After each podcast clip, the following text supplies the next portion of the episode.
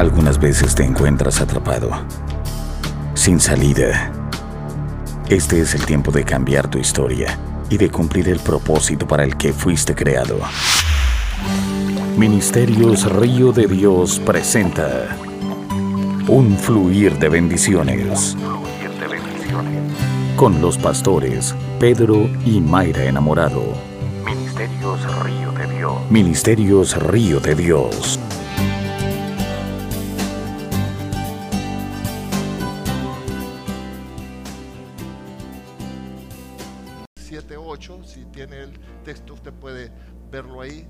Que dice que eh, él escribe el ángel a la iglesia de Filadelfia, esto dice el santo, el verdadero, el que tiene la llave de David, el que abre y ninguno cierra, y cierra y ninguno abre. O sea, las puertas que Dios abre, levante su mano y diga, las puertas que Dios abre nadie las cierra. Y le yo te declaro que este es el tiempo que Dios te va a abrir puertas que nadie te las va a poder cerrar, ni el diablo ni el infierno va a poder cerrar la puerta que Dios ha abierto para ti. Y hay un portal que Dios abrió en el 2023, amado. O Dios me habló y me dijo, estoy abriendo un portal y un portal es algo grande, no es algo pequeño, no son puertas estrechas, porque el Dios que usted y yo tenemos no es un Dios pequeño ni es un Dios estrecho. Por eso dice el salmista, alzad vosotras puertas eternas vuestras cabezas, porque viene el Rey de Gloria. ¿Y quién es el Rey de Gloria? Jehová de los ejércitos, Jehová el poderoso en batalla. Él está entrando, amado, y cuando Él entra, nosotros entramos. Jesús entró de una vez y para siempre, y con Él entramos nosotros. Por eso es que Pablo dice que usted y yo estamos sentados juntamente con Cristo en los lugares celestiales. Entonces, aunque estemos sentados aquí, pertenecemos allá. Y entonces eso tiene que marcar algo en nosotros porque lo primero que Dios quiere cambiar en nosotros, amado, es nuestra mentalidad. O sea, el primer discurso de Jesús dice, convertidos y arrepentidos porque el reino de los cielos se ha acercado a vosotros. No hay, hermano, acceso sin conversión. Todo en el reino es condicional. Todo en el reino tiene eh, una demanda. Eh, Dios te va a dar, pero primero te da a ti. O sea, Dios ya te dio todo. El problema es que nosotros estamos esperando de Dios, pero quiero decirte algo. Dios está esperando que nosotros cambiemos. Los que tenemos que cambiar no es Dios, somos nosotros, porque Él es eterno, Él es inmutable. Dios nunca va a cambiar, Él no tiene sombra de variación. Él es el mismo ayer, hoy y siempre y por los siglos de los siglos. Él es el que es, el que ha sido y el que siempre será. Pero nosotros venimos siendo transformados de gloria en gloria, de poder en poder. Dios nos lleva de aumento en aumento. Y, en esto Dios está trabajando en nosotros. Él, él quiere que cambiemos porque sin cambio, hermano, no podemos ver aquello ni entrar a los accesos que Dios tiene para nosotros. Hemos visto por años la iglesia hacer declaratorias proféticas año a año. Nosotros acabamos de pasar unas fiestas de primicia maravillosas, impresionantes, como que se duplica todo lo que sucede en Río de Dios, sucede en Nido de Águilas y viceversa. Estamos ligados en el Espíritu. Pero, pero quiero decirte que, que se hacen declaraciones año a año y mucha gente la vemos haciendo su propósito de año, escribiendo cosas, pero cuando vamos por junio ya lo vemos que como que se quedó a la mitad o nunca arrancó o no logró al final del cierre del año lo vemos pasar los mismos problemas, las mismas crisis, eh, los mismos llantos, la misma situación y no rompe ese esquema, no rompe ese cascarón y yo vi que todo el mundo está esperando en el pueblo de Dios eh, los profetas internacionales, qué declaratoria trae Dios, qué van a hablar, qué van a decir. Pero hermano, Dios es personal, yo no necesito que nadie me profetice. Yo tengo el acceso a la fuente, yo necesito ir a la fuente, yo necesito no la profecía que da Julano, yo necesito lo que Dios me tiene que hablar a mí, lo que yo necesito para mí.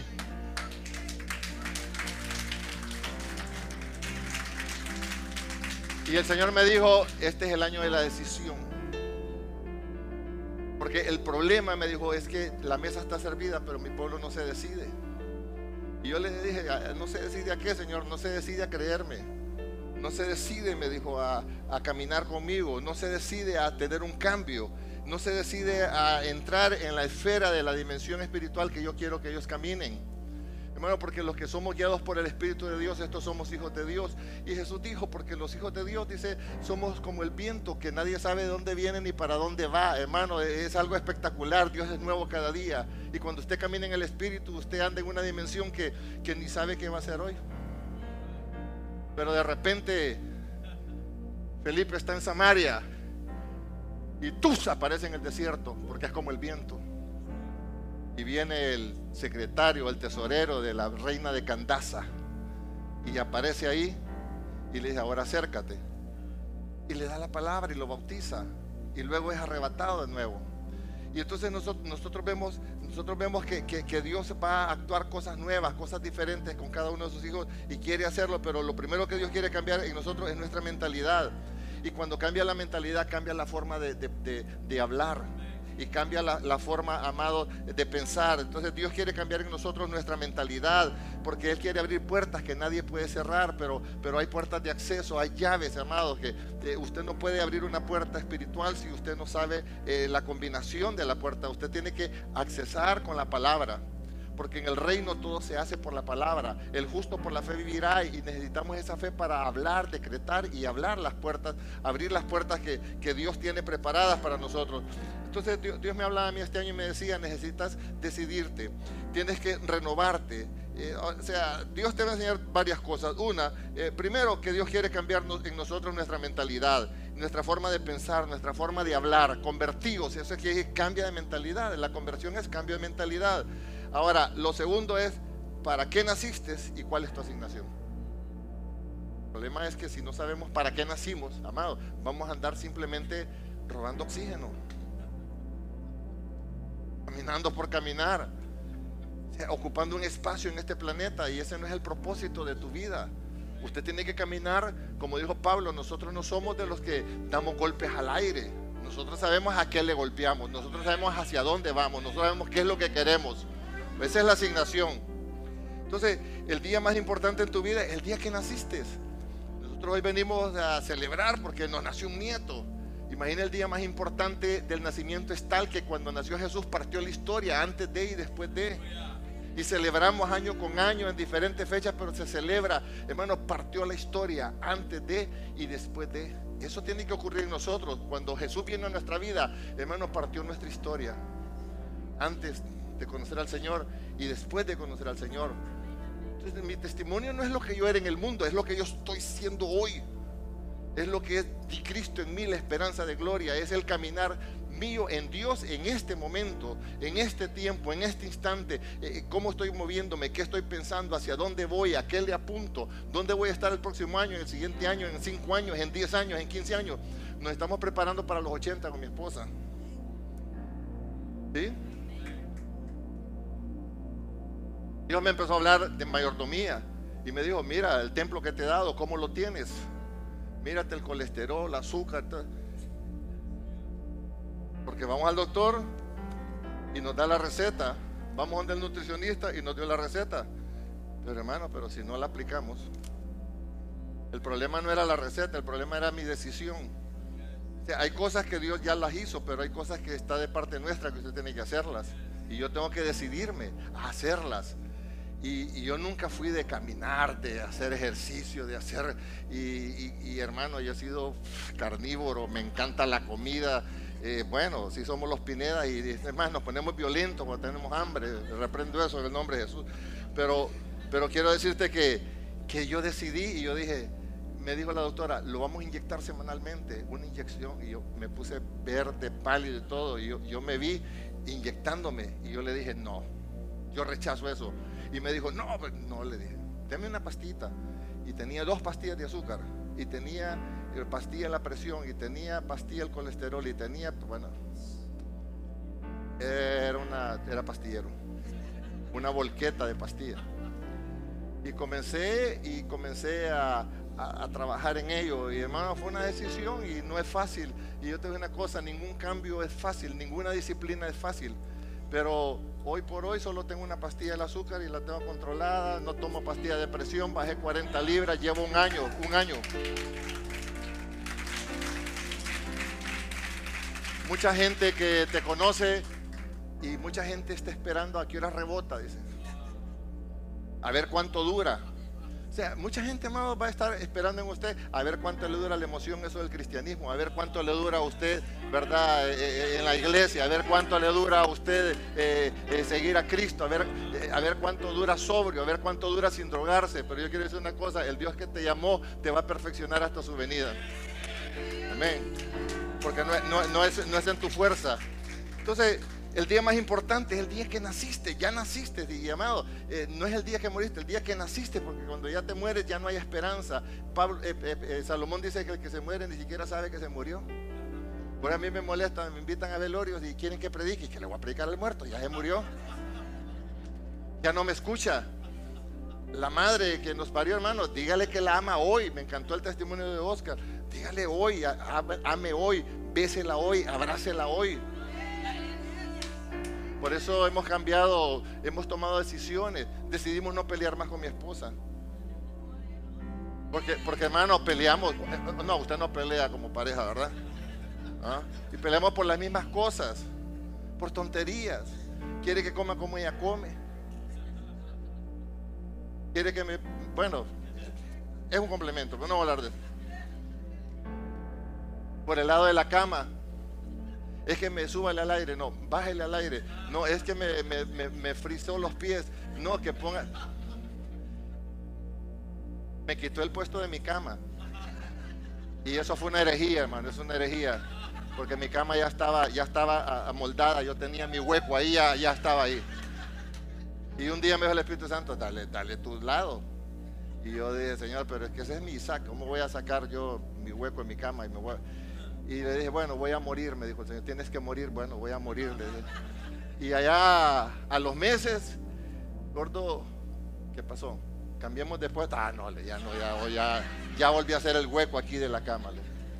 Entonces, hermano, ¿para qué voy a estar peleando por el lado de la cama, por el aire acondicionado, porque si se sube, que si se baja? Entonces decidimos.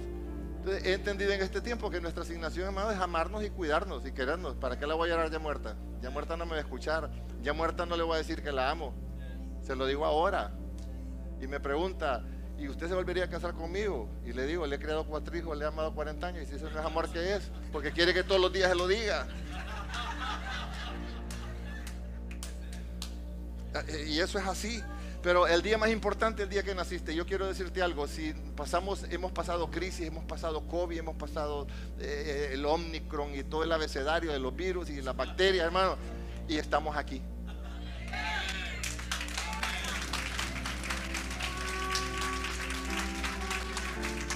No cree que es que Dios le está dando oportunidad de cambio. Dios nos está dando oportunidad. Hermano, si vamos a vivir, vivamos bien. Si vamos a comer, comamos bien. Pero bien sano. Si vamos a dormir, dormamos bien. Amén.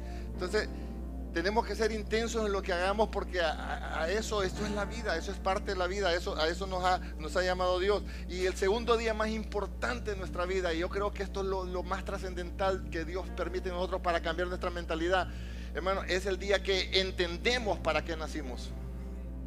Porque una cosa es nacer y otra cosa es entender tu propósito, por qué naciste, por qué estás aquí. Y cuando yo entendí, hermano, mi vida cambió. Por eso dijo que el sembrador salió a sembrar y sembró la semilla. Y dijo Jesús que la semilla es la palabra de Dios. Y una cayó en medio del camino, y una cayó en la orilla y otra cayó entre espinos. Pero la que cayó a la orilla del camino dijo, eh, vino, vinieron aves del cielo. O sea que vino Satanás, les dice y les explica. Y se comió la semilla y se la robó y se la comió antes de que la entiendas. Porque el problema es que el entendimiento es lo que cambia tu vida. El entendimiento es lo que te va a transformar. El entendimiento. Ah, es que cuando yo entiendo quién soy, yo no me puedo ya juntar con cualquiera. O sea, no es porque yo discrimine a la gente, pero yo, mis amigos, yo los escojo. Yo no me voy a convertir a ellos. El que quiere es mi amigo, que se convierta a mí. Aún las relaciones ministeriales. No me puedo relacionar con todo el mundo porque no, caminamos en el mismo espíritu, en la misma línea, en el mismo pensamiento. Hermano, las águilas se juntan con águilas. Y si usted quiere volar, júntese con águilas, júntese con gente que lo desafía, con personas que están en otro nivel.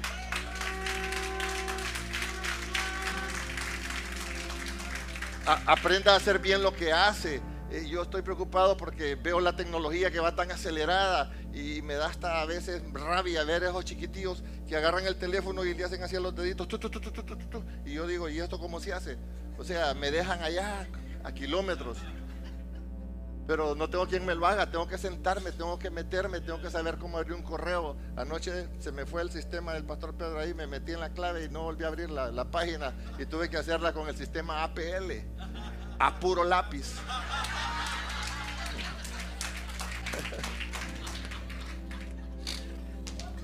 Entonces, hermano, Dios, Dios va a provocar, provocar, cosas en nosotros, pero hay puertas que Dios no te las va a abrir, aunque tú quieras. Mira, a veces Dios no te va a dar un milagro, lo que te da es una crisis, provoca una crisis, porque eh, hay cosas que Dios las actúa y te las puede enseñar no, no por explicación, sino que por revelación. Y las revelaciones vienen en medio de las crisis.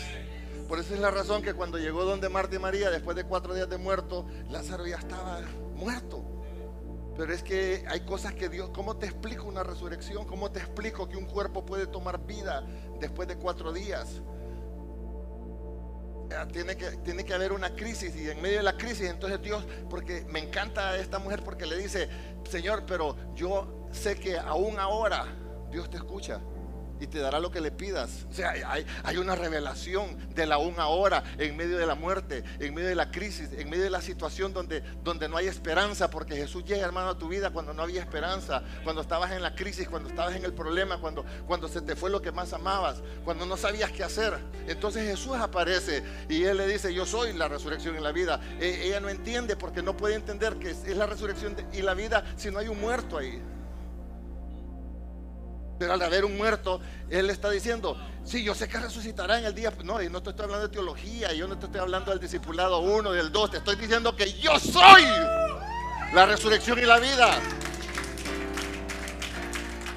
Hay cosas que necesitas entenderlas, por eso Dios no te abre la puerta, pues no estás preparado, no sabes lo que está más allá, no sabes lo que te espera, o sea, no estás preparado para recibirlo. Necesitas entrar en la dimensión correcta.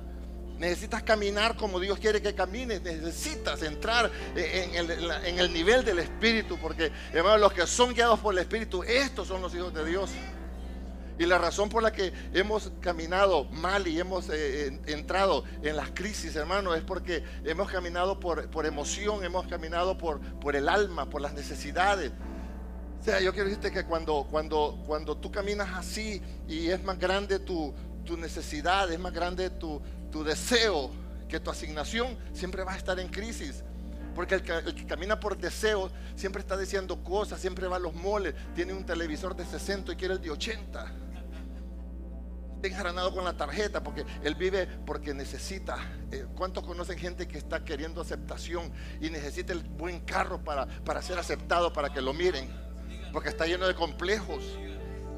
¿Cuántos es que ahora la casa que tenía no la quiere porque quiero otra más grande? Porque yo quiero que me miren que yo soy grande. Hermano, tú no eres grande por las cosas que tienes. Tú no, lo, que, lo que tú eres no determina lo que tú eres en realidad. Tu título, lo que tú haces no determina lo que tú eres. Lo que determina lo que tú eres es lo que Dios dice que tú eres. No importa si tienes título o no tienes título, tú no vales por eso. No estoy diciendo que el título es malo hay que seguirse educando, hay que seguirse preparando. Está bien el título, pero yo no vivo por el título. Si hoy yo dejo de ser pastor y, ¿qué, sigo siendo? Sigo siendo yo. Si tú eres abogado, doctor y ya no lo haces, sigues siendo tú. Porque tú no eres el doctor, tú no eres el licenciado, tú no eres el abogado, tú no eres el pastor. Yo soy lo que soy. Yo soy lo que soy y soy lo que soy en la presencia de Dios. Soy un hijo de Dios llamado hermano, desde la eternidad para cosas grandes. Y antes que naciera, yo te escogí te di como profeta a las naciones, Jeremías. No digas que eres un niño, porque tú, tú naciste para derribar, para arruinar las obras del diablo. Tú naciste para cosas mayores. Te di a las naciones, ya tú fuiste asignado. Entonces necesito entender, porque Dios quiere que yo entienda, hermano. Diga, hay que entender. Amén. Porque el entendimiento me abre puertas que nada, que nadie me puede abrir, eh, lo que el, título no te puede abrir, lo que eh, las relaciones no te pueden abrir, los políticos no te pueden abrir. cuando Jesús aparece en las escenas, hoy, es cinco, y me acordaba del, paralítico de Bethesda, hermano, eh, cinco puertas, número de gracia. Pero, ¿qué actitud tiene este hombre? Por 38 años está diciendo, es que no puedo, es que no tengo quien me meta, es que otro llega primero, es que son los Jaime bendecidos, son los caritos le dan palabra, es que... Y Jesús aparece en escena Y le dice, hey, ¿quieres ser sano? Es que mira, Señor, yo tengo tantos años de estar aquí. ¿Quieres ser sano? Tú tienes razón de todo tu pasado, tú tienes razón de que te fue mal, tú tienes razón que te comiste un cable, tienes razón por los padres que te tocaron, tienes razón por las crisis que viviste, por las desgracias que viviste, por todo lo que sufriste, tienes razón. Es cierto, pero tienes razón de aquí para atrás. Pero ahora estoy yo aquí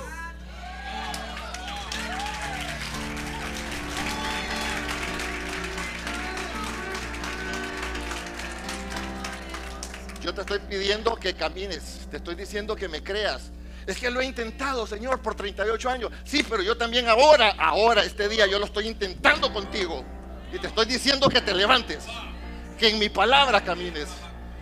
Hay, hay, hay cosas que no las vas a entender hasta que te atrevas a creer, porque esa es la confianza. Dios quiere que camines en la confianza, porque sin fe es imposible agradar a Dios, porque es necesario que el que le crea a Dios el que lo busca, crea que le hay y que galardona al que lo busca. Dios te está esperando con galardones, pero créeme, ya no lo intentes. Es que cuando tú estás hablando de tu pasado y que intentaste y que fracasaste y que te pasó esto y que, y que si nunca te ganaste nada y que lo único que falta es que si rifaran un leñazo yo me lo gano. Porque soy pobrecito, pues tengo mala suerte. Y Dios te dice, pero eso era lo que en tu pasado. Pero ahora, cuando tú hablas así es porque tú estás intentándolo tú.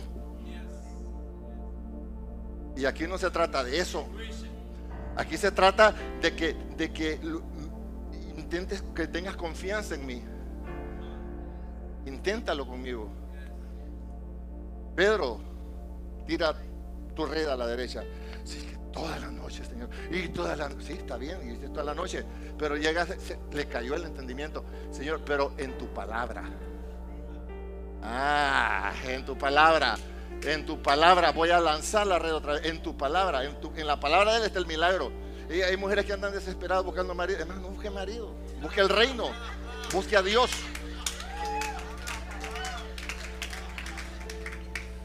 Deje estar buscando la alianza estratégica con el amigo, porque con este no ponga la esperanza en el hombre, maldito el hombre, confía en el hombre, confía en Dios.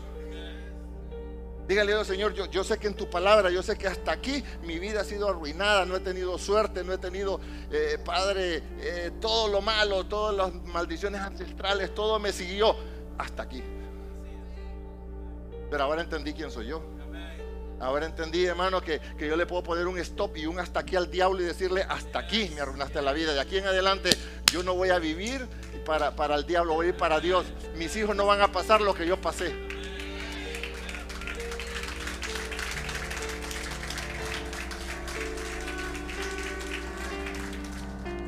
Jesús aparece, hermano, en una asignación de, es que, es que los religiosos de ese tiempo, yo creo que estaban en el estanque. No, ayudemos que vaya este primero, porque este se porta mejor, este no reniega, este, este, este, este cumple la ley. Ahí andaban ellos. Y Jesús le dice, toma tu camilla. Día Shabbat. Mm, pero el 5. O sea, no puedo llegar al estanque. No, es que el estanque llegó a ti. No puedo meterme en el agua, es que yo soy el agua, yo soy la fuente. La fuente llegó a él. Métete. ¿Quieres, quieres ser sano? Toma tu camilla. Porque, hermano, en otras palabras, violenta esa religión, violenta eso que tienes, violenta eso que te dice que, te ata, porque la religión no nos ha servido para nada. Y, agarró la camilla y se la subió, violando la ley porque es el Shabbat. ¿Y, quién te No, el que me sanó. Me dijo que tomara mi camilla. Pues hermano, sobre, hay una ley superior sobre toda ley inferior y la religión no tiene ninguna ley. La palabra es poder, la palabra. Por eso es que Dios le dice a Isaías, profetiza, hijo de hombre, da voces y Señor, que tengo que dar a, dar a voces y diles que toda carne hierba, que toda gloria es como flor del campo. La hierba se seca, la flor se marchita, porque el viento de Jehová sopló en ella. Ciertamente como hierba es el pueblo. Séquese la hierba, marchítese la flor, pero la palabra del Dios nuestro permanece para siempre. Tu palabra, Señor, permanece para siempre. Y Dios te quiere llevar al entendimiento de la palabra de que lo permanente es su palabra. Y cuando entiendes y aprendes a caminar en esa palabra, entonces vas, vas a ver cosas diferentes. Israel tenía que entender que no son ciudadanos de esta tierra, sino de un reino mayor. Y usted y yo tenemos que entender que somos ciudadanos amados de un reino mayor y que tanto su liberación como su bendición vienen de Dios y no de los hombres. Entonces Dios quiere cambiar en nosotros mentalidad, diga mentalidad, forma de pensar, forma de hablar. Comience a hablar el lenguaje del reino. Si la gente que habla de reino se entiende, la gente que, que tiene el lenguaje de la fe, te voy a decir algo, hay cosas que dan, que dan miedo. Los discípulos dicen que no habían entendido el milagro de la multiplicación de los panes.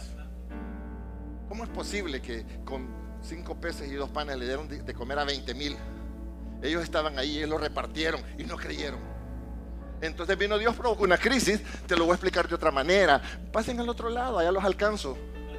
Y les desató una tormenta con vientos, con todo. Y aquellos estaban, ya me imagino, recemos vos, como es que nos enseñó el maestro? Padre nuestro, que, está, eh, nadie se acordaba. Y de repente Jesús aparece en medio de la tormenta caminando. Y entonces, en medio de esa crisis, en medio de las crisis, amado, es que aparece Dios. Y entonces te va a dar una revelación de que Él es el Hijo de Dios. Dice que lo despertaron y Jesús dijo, cállate. ¿Y, este quién es que hasta los vientos le, le obedece? El mismo que multiplicó los panes y los peces, bruto. Soy yo. Es que, hermano, nosotros muchas veces no entendemos por las buenas. Entendemos solo en la violencia, solo en la sacudida, solo en el remesón de la marea. Y entonces dice que Pedro cayó de rodillas y le dijo, apártate de mí, Señor. Señor, yo, yo soy un hombre pecador. Ahora entiendo que tú eres Dios. Tú eres el Mesías. Tú eres el enviado. Bueno, pues la revelación te viene cuando lo sobrenatural sobrepasa tus expectativas. Y yo le dije, Señor, yo quiero caminar en lo sobrenatural. Yo no quiero ser un cristiano natural, yo ya no quiero vivir la vida que llevaba. Ya no quiero estar orando en la iglesia por la olla de frijoles, qué feo eso, hermano. Horrible. Gente que la vemos en crisis y en crisis y en crisis. Hermano, uno de pastor se ahoga. De verdad se lo digo tenía un hijo espiritual que lo, empecé a formar y a formar y a formar y, ya y hermano el 15 de diciembre me murió. Y era mi mejor diezmador, de la gente más fiel, de la gente más preparada. Pero me dijo el Señor, el viento de Jehová sopla. Sé que es la hierba, marchita es la flor, pero la palabra de Jehová permanece para siempre. Y su niña, la han operado varias veces, nació con un problema medio minusválida, pero brillante, estudia arquitectura, quedó con dos años para la universidad faltándole. Ella, si no trabaja, era ama de casa, el otro en séptimo año. Y yo le dije, Señor, ¿y yo qué voy a hacer?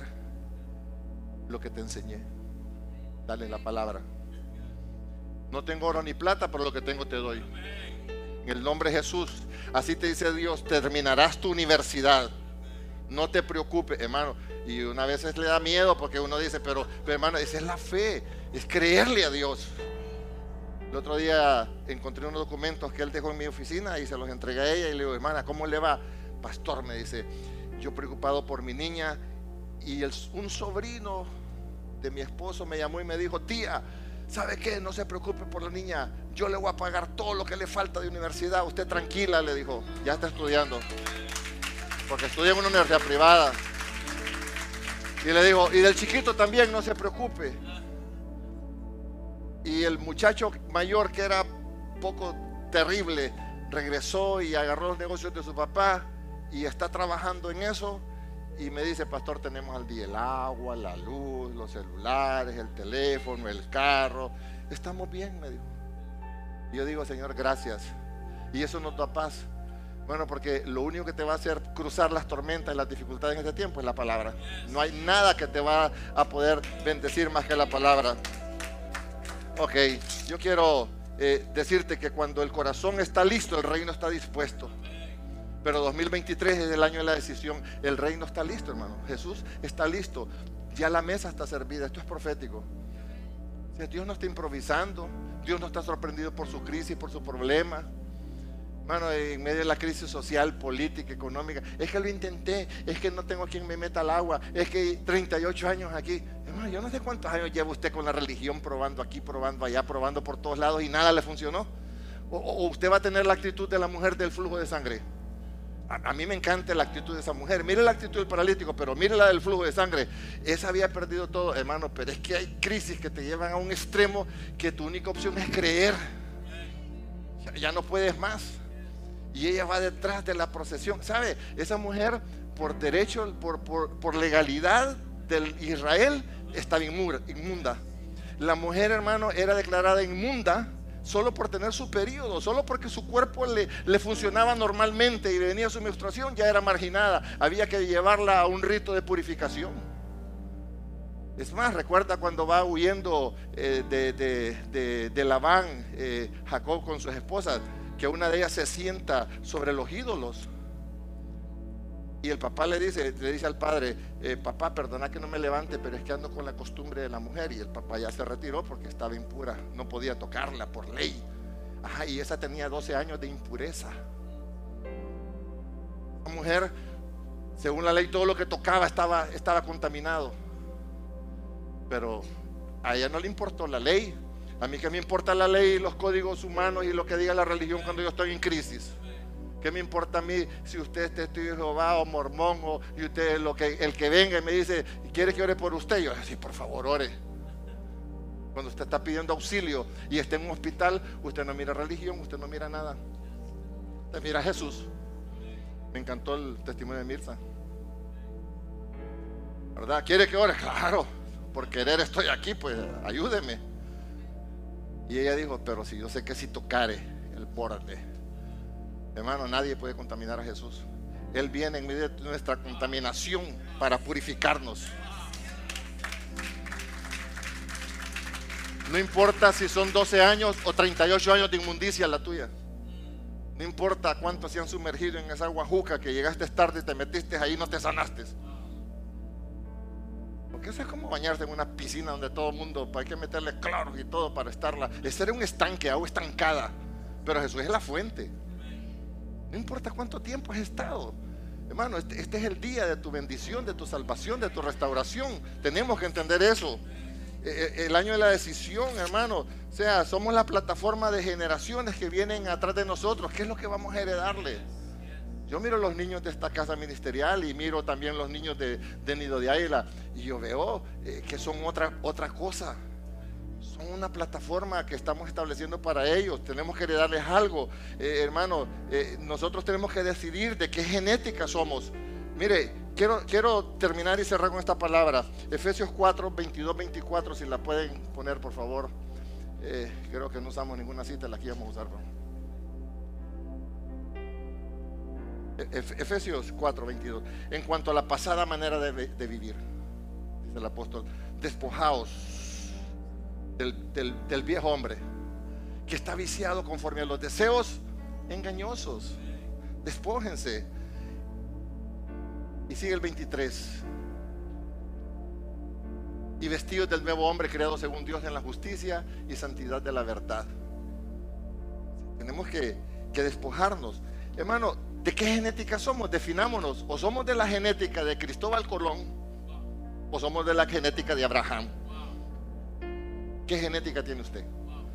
Porque yo estoy cansado de escuchar que somos indios, que somos mestizos, eh, que somos tercermundistas, que fuimos eh, engendrados por gente delincuente, que llegaron con promesa de amnistía si sobrevivían porque creían que la tierra era cuadrada y un montón de cuentos. Bueno, esas son justificaciones. El cristiano no puede vivir justificándose porque usted, usted es heredero de una mayor promesa. A, usted Dios le cambió la genética. Cuando usted vino a Cristo, hermano, dice el autor de Hebreos que Él de una sola sangre hizo todos los hombres. No importa si usted es chino, negro, blanco, amarillo, lo que sea, la misma sangre, tenemos los mismos ADN, tenemos, hermano, la misma genética, venimos de un mismo tronco. Y somos un linaje escogido, real sacerdocio, nación santa, somos un pueblo escogido por Dios para anunciar las virtudes de aquel que te llamó de las tinieblas a su luz admirable.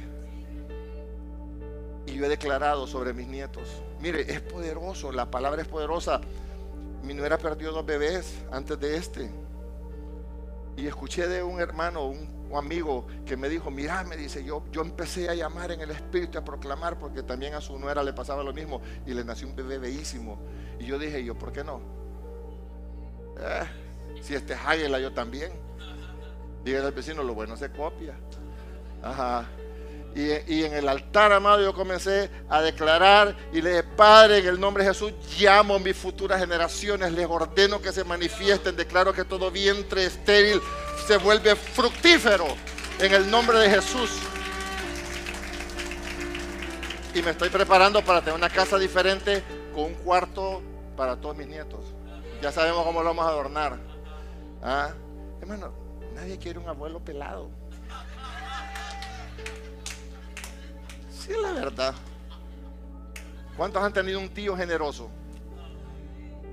los tíos generosos todo el mundo se acuerda. Yo tenía un tío generoso que murió, que era pasado por, ¡eh! Llegó el tío Juan. El tío Juan era el tío Juan.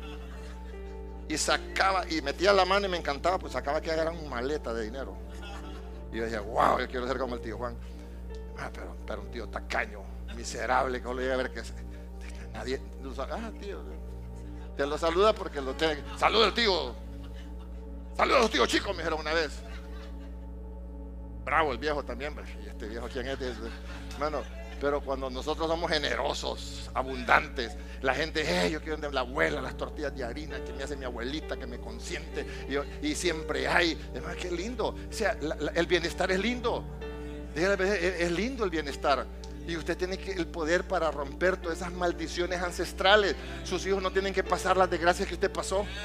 Amén. Y yo veo contento porque le dije, mi hijo, hijo, estoy orgulloso de usted en la casa que tiene. Yo hubiera querido alcanzar todo lo que usted alcanzó a la edad suya. Pero usted comenzó donde yo terminé. Como le dijo José, como le dijo a, su hijo Jacob, eh, ¿cómo se llama? José, cuando hace la bendición de sus hijos. Y le dice, tú eres rama fructífera, ah, que subes por, la, por el por el muro y le dice, tus frutos son frondosos y le comienza a dar una tremenda palabra y le dice, pero, pero no es, le dice, por ti, le dice, ah, es, es por el Dios de tu Padre. Es por el poderoso de Jacob, le dijo. No fue por ti, fue por mí, porque yo me paré. Yo soy la plataforma de lanzamiento para que tú alcances lo que estás alcanzando hoy. Cuando usted entienda eso, usted va a dejar de pecar.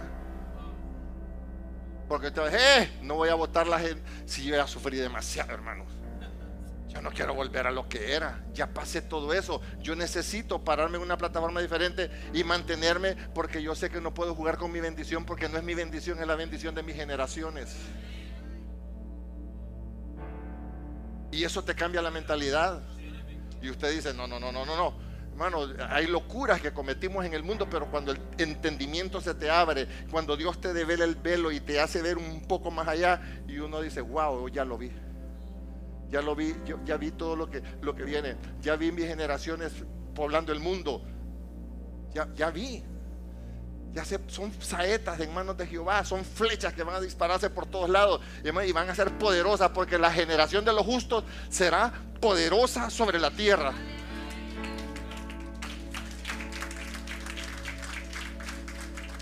Peleó toda la noche con el ángel. ¿Cómo te llamas? Es que a mí me dicen Jacob. No eres Jacob.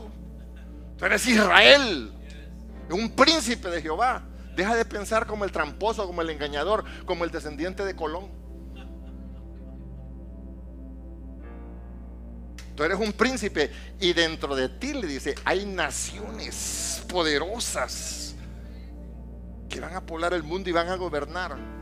Bueno, Dios quiere establecer gobierno, pero el gobierno no lo va a hacer con los políticos corruptos. El gobierno lo va a hacer con usted y sus generaciones. El gobierno de Dios, hermano, lo que, lo que Dios está gestando en este tiempo. ¿Usted cree que Jesús va a venir ahorita? Todo el mundo, ay, que Jesús ya viene. Ojalá viniera. Hermano, el evangelio tiene que ser, si somos minoría en el mundo, los cristianos. Y el evangelio tiene que ser predicado en todo el mundo. Entonces, la, promesa es para nosotros y para nuestros hijos. Pero usted habla lo que cree y atrae lo que dice y se convierte en todo lo que usted piensa. usted tiene que tener esa mentalidad de reino, usted tiene que tener esa mentalidad de, de hermano, de hijo de Dios. y entender. Porque cuando usted entiende, su vida cambia. Yo oro para que usted entienda que usted no es cualquier cosa. Usted no es el marginado, ni la marginada, ni la abandonada. Como dijo Isaías, eh, levántate y resplandece, hija de Sión, porque ha venido tu luz y la gloria de Jehová ha resplandecido por, sobre ti, porque serán mayor los hijos, los hijos de, la abandonada que los de la deseada.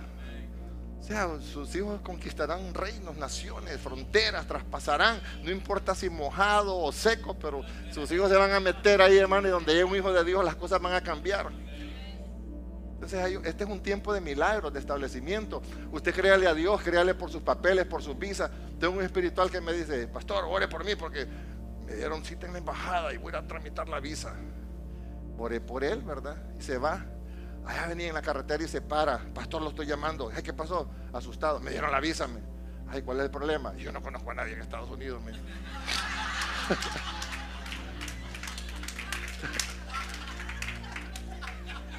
Y me dice, y, ahora dice, ¿y ahora qué voy a hacer con esta visa? ¿Y a quién voy a visitar? Y le digo, ¿a quién voy a visitar? No se preocupe, no usted mi escudero, el próximo viaje me lo llevo, le digo, ¡Aleluya, pastor! Bueno, yo creo que se bajó del carro en la carretera a gritar ahí emocionado. No, porque Dios te va a sorprender. E, este es un tiempo, hermano, que eh, usted alístese porque si usted es fiel, si usted le cree a Dios, si usted comienza a hacer, eh, hermano, lo que Dios dice que usted tiene que hacer y hacer lo que Dios dice que hay que hacer. Hermano, este es un tiempo glorioso. Usted nació para el reino. Su prioridad, cuando su prioridad es el reino, hermano, lo, demás viene por añadidura.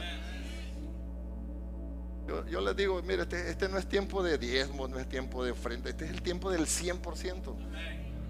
Jesús entregó todo. Para ustedes vienen cambios grandes. Hay cambios que vienen para esta iglesia, poderosos. Pero, hermano, Dios, va a bendecir a aquellos que, estén dispuestos. Y esto no es de rogar. Esto no es de rogar a nadie. Jesús no anduvo rogando a nadie. Señor, que, que, es que, es pucha, cambia el tema, cambia la prédica, hablarles de los ocho pasos para el éxito y de la. y vos también te querés ir, le dijo. Andate, le dijo. Cuando usted mira a Jesús. Y yo, le digo, Señor, qué bárbaro. Y yo digo, en el nido no me queda ni uno, le digo. Ni uno. Tal vez en Río de Dios, para no me queda ni uno. Y, y después que le cae el 20 al Pedro, dice, Señor, pero me puedo ir, pero ¿y, ¿y dónde voy a encontrar yo palabras de vida? ¿Quién me va a dar lo que tú tienes? Hermano, la gracia sobrepasa todo. Y la gracia te enriquece, la gracia te bendice, la gracia te sana. Decía Jesús te dice, yo no te estoy pidiendo que, lo intentes, ya, ya lo intentaste hace 38 años, ya no lo intentes. Solo te pido que confíes en mí y que tomes tu camilla y te levantes. todo lo que yo quiero. La sanidad comenzó cuando él dejó de ver el estanque y empezó a ver a Jesús. Y tomó la camilla. Y los religiosos, ¡Ey! ¿Tienes la camilla ahí? 38 años paralítico. Y no les importa que se levantó le importa al religioso que por qué tiene la camilla en el lomo. ¿Sabes por qué la tengo en el lomo? Porque el que, el que me sanó me dijo que tomara mi camilla, porque nunca más la voy a volver a ocupar. Llévesela para otro lado. Amén.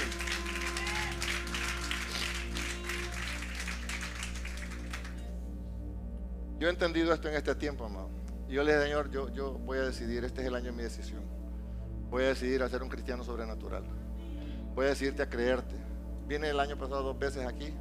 Una me dio COVID en Atlanta, ya me quedé encerrado una semana. Yo le dije a la iglesia, Dios dijo que nadie va a morir de COVID. Y nadie murió de COVID, pero cuando te pega a ti el COVID es otro rollo. ¿Tienes tu fe? ¿Cuántos tienen fe? Tenla para contigo mismo, dice Pablo. Una cosa es que yo ore por usted y otra cosa es cuando tienen que orar por mí, porque yo sé que estoy con el problema.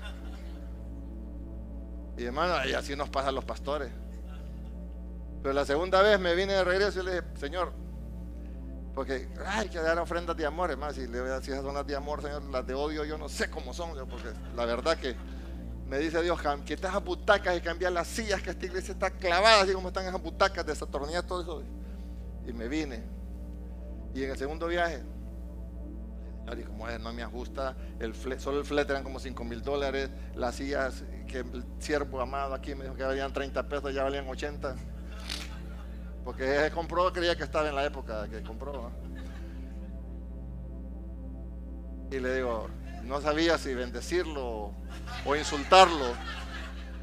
Y comienzo a ver y de repente un hijo espiritual que, que está aquí en Estados Unidos me llama y apagó la silla. Me dice, escoja lo mejor. Otro loco diciendo que escoja lo mejor y supiera que no hablamos de lo otro. Y le digo, bueno, ahí está en la silla, ya está todo. Ah, ok, me dice, ¿cuánto es? Tanto. Ah, mándeme la factura. un, tarjetazo y me las pagó todas. Yo no lo sabía. Me las pagó todas. Y entonces viene yo, dije, ah, ok, como no tenía el piso porque no podía, ahora voy a cambiar todo el piso y puse cerámica. En tiempo de pandemia, de crisis, porcelanato fino para la iglesia, sillas nuevas, pintura, luces, aleluya. Porque hermano, porque no, porque no caminamos por vista, caminamos por fe. Amén. Y bueno, esta semana voy a ir allá por no sé dónde, un lugar aquí raro. Yo decía, aquí, a mí me andan, hermano. Y me dijeron, venite vos, mira, ve, aquí con dos mil dólares te dan un terreno. Y mandás desde allá el pisto, el dinero, y ahí va creciendo. Ahí lo vendes después, ya ganaste más que en el banco. De verdad, le digo, ah, me voy a ser inversionista en Estados Unidos. ¿Y, cuál es el problema? Y de ahí, pues, como en mi y de ahí, pues. O usted no puede ser inversionista. ¿O usted cree que no puede tener terreno usted aquí? Si no necesita ser legal para comprar en Estados Unidos. Si hay algo que al gringo le guste, que usted traiga el billete aquí, mire, hasta visa le ofrecen. Ahorita a mi hija de la familia le dieron una visa de, inversionista, de negocios. Bueno, o sea, comience a caminar y a creer. Aquí nadie le invade tierra, allá sí. No se sabe, estamos en alas de cucaracha con ese gobierno que tenemos, no se sabe si va o bien, hermano. Y yo no dije, bueno, le damos golpe o no le damos golpe, cómo va a estar la cosa, pero, pero nosotros caminamos así, pero caminamos, hermano, eh, por la convicción de quiénes somos, no de lo que tenemos. No sé, usted, es una iglesia linda, yo la verdad que me siento alegre, contento con los pastores por, porque su, le digo, esa no es tu naranja, le dije, no es mi media, es mi naranja, es toronja, le digo. No es naranja, es mozota, le digo. Sí, mi hermana más guapa. Pero, pero hermano, estamos alegres, estamos viendo los esposos que dio a nuestras hijas, las esposas que Dios le dio a nuestros hijos, porque esa es la plataforma. Un día llegó un vago a la iglesia, me invitaron a comer y me enseñaron ahí cómo vivían y tal no me impresiona. Y me dijo que le gustaba a mi hija, la menor. Casi nada, dije. Filisteo incircunciso. Y le digo, te voy a decir lo que piensan sus hijas acerca del hombre con el que se van a casar. Mi hija dice que el hombre de su vida tiene que tener mínimo el estándar de su papá. Y yo creo, papi, que vos estás bien lejos de eso. Delante de su mamá y su familia. Yo creo que hasta, hasta casi se, se, atoraron o estaban comiendo en la mesa. Pues yo, se lo deja ir, pues. O sea, usted juegue con el santo menos con la limona. O sea, usted me puede jugar conmigo, pero ya con mis hijas no se meta. Sin anestesia, como decimos, al pecho y sin cofal. Sí, tenemos que cuidar lo que tenemos. Somos administradores, somos administradores y, y ministros competentes de un nuevo pacto. Diga conmigo, yo soy un ministro competente. Hoy vamos a celebrar el pacto. Esto es lo más poderoso que tenemos. No importa cuántos años tienes intentándolo, ya no lo intente. Confíe. Comience a creer, comience a caminar. Y dígale, Señor, este es mi tiempo, aquí estoy. Voy a caminar, voy a creer, voy a tirar la red en tu nombre, en tu palabra. Voy a atreverme a hacer cosas nuevas. Hermano, cuando, cuando la visión viene a su vida y usted camina en la visión, la visión te trae provisión. Y esto es y esto es lo que Dios quiere de nosotros. Que nos decidamos, ya decídase a dejar de caminar como caminaba antes, a hablar como hablaba antes, a pensar como pensaba antes, a juntarte con la gente que se juntaba antes. Cambia hasta de, amistades, cambie de todo, cambie mentalidad. Eso te va a bendecir, eso te va a crear una nueva plataforma. Porque si lo que ha venido haciendo a usted no le ha funcionado, ¿de qué le sirve que a usted le tiren aceite cada, cada primicia, cada fin de año? Cada... Nosotros hasta semillas de aguacate les tiramos, de todo les he tirado, hermano, y no cambian. Porque el poder más grande que usted tiene es el poder de decidir. ¿De qué te sirve que, vaya allá donde la endocrinóloga y donde la, nutricionista y siga comiéndome todos grandes panes que están ahí? O sea, hermano, si yo no me decido aplicarme la receta, de nada me sirve. Voy a seguir igual. Aunque usted diezme, usted ofrende. Ay, pastor, es que yo diezmo. Yo... Sí, pero, pero, pero no sos un buen mayordomo. No, no te decidís. Me dijo Dios, tu cuerpo tiene que ver con mayordomía. De verdad, si es que no es tuyo, me dijo, es mío, es el templo de mi espíritu. Dije Dios santo, perdona, tuve que arrepentirme. Y le decía, ah, pero eso está fuerte. 40 libras no es fácil, hermano. Y sin operación, ¿verdad? A veces para no, les digo yo, no, es que fui a Colombia, le me, me hicieron una variante. Pero, pero está difícil esto, no es fácil. Pero yo sé que usted no es como yo, usted es sensible, usted es dócil.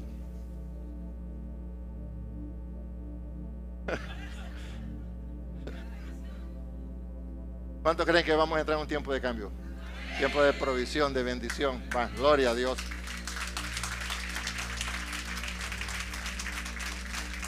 Vamos, vamos a administrar la cena del Señor. Pero yo quiero yo quiero hablar lo que Dios me habló y quiero que levante su mano, quiero desatarle una palabra profética esta mañana.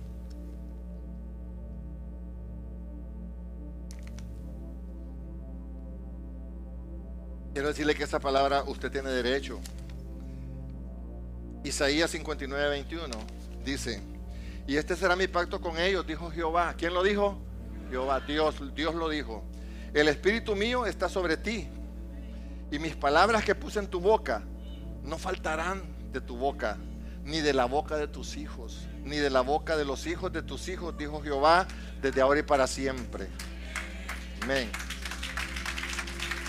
No faltará. Hay cambios que vienen para tu vida. Hay decisiones que tienes que tomar en tu vida. Has estado en la comodidad, dice Dios, y te veo bajo un árbol frondoso. Creo que son tus padres te han estado cubriendo. Pero, pero te veo como un árbol que está ahí, que necesita desarrollarse. Y, hay un temor que, te ha impedido caminar. Y dice Dios camina. Porque todavía no has visto nada. O sea, hay cosas grandes que Dios va a hacer contigo. Pero tienes que decidirte a hacerlo porque tu problema ha sido que no te decides. Pero cuando tú te decidas, yo, yo veo, amado, una fiera Veo a alguien que va a alcanzar grandes cosas. Veo un potencial tremendo. Porque has estado como, como que no quieres romper el cascarón. Rómpelo, dice Dios. Porque hay provisión para ti. Y hay puertas que ya están abiertas. No es que se van a abrir, ya están abiertas, dice Dios. Solo tienes que accesar porque este es tu año. Este es tu año.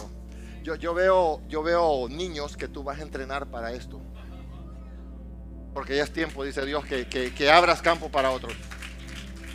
Ya, no eres el niño que comenzó. Estoy satisfecho ya porque tomaste la batuta, tomaste la decisión. Cuando nadie quiso, cuando todo el mundo se corrió, tú dijiste, yo, yo estoy ahí, eres fiel. Pero Dios no te quiere solo atrás de eso. Tú tienes un potencial mayor, mucho más grande. Sí. Y, habrán recursos para ti. Hay, hay, recursos económicos fuertes que tú vas a alcanzar porque tú tienes una mentalidad bien cibernética. Sí. Y hay, trabajos, y hay cosas, hay ingenierías que te esperan, hay universidades que te esperan. O sea, hay un montón de cosas que te están esperando y que te necesitan. Amén.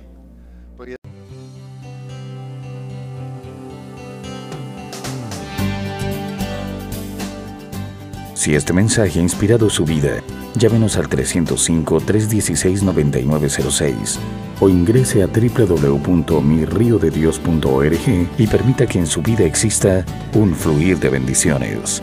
Ministerios Río de Dios.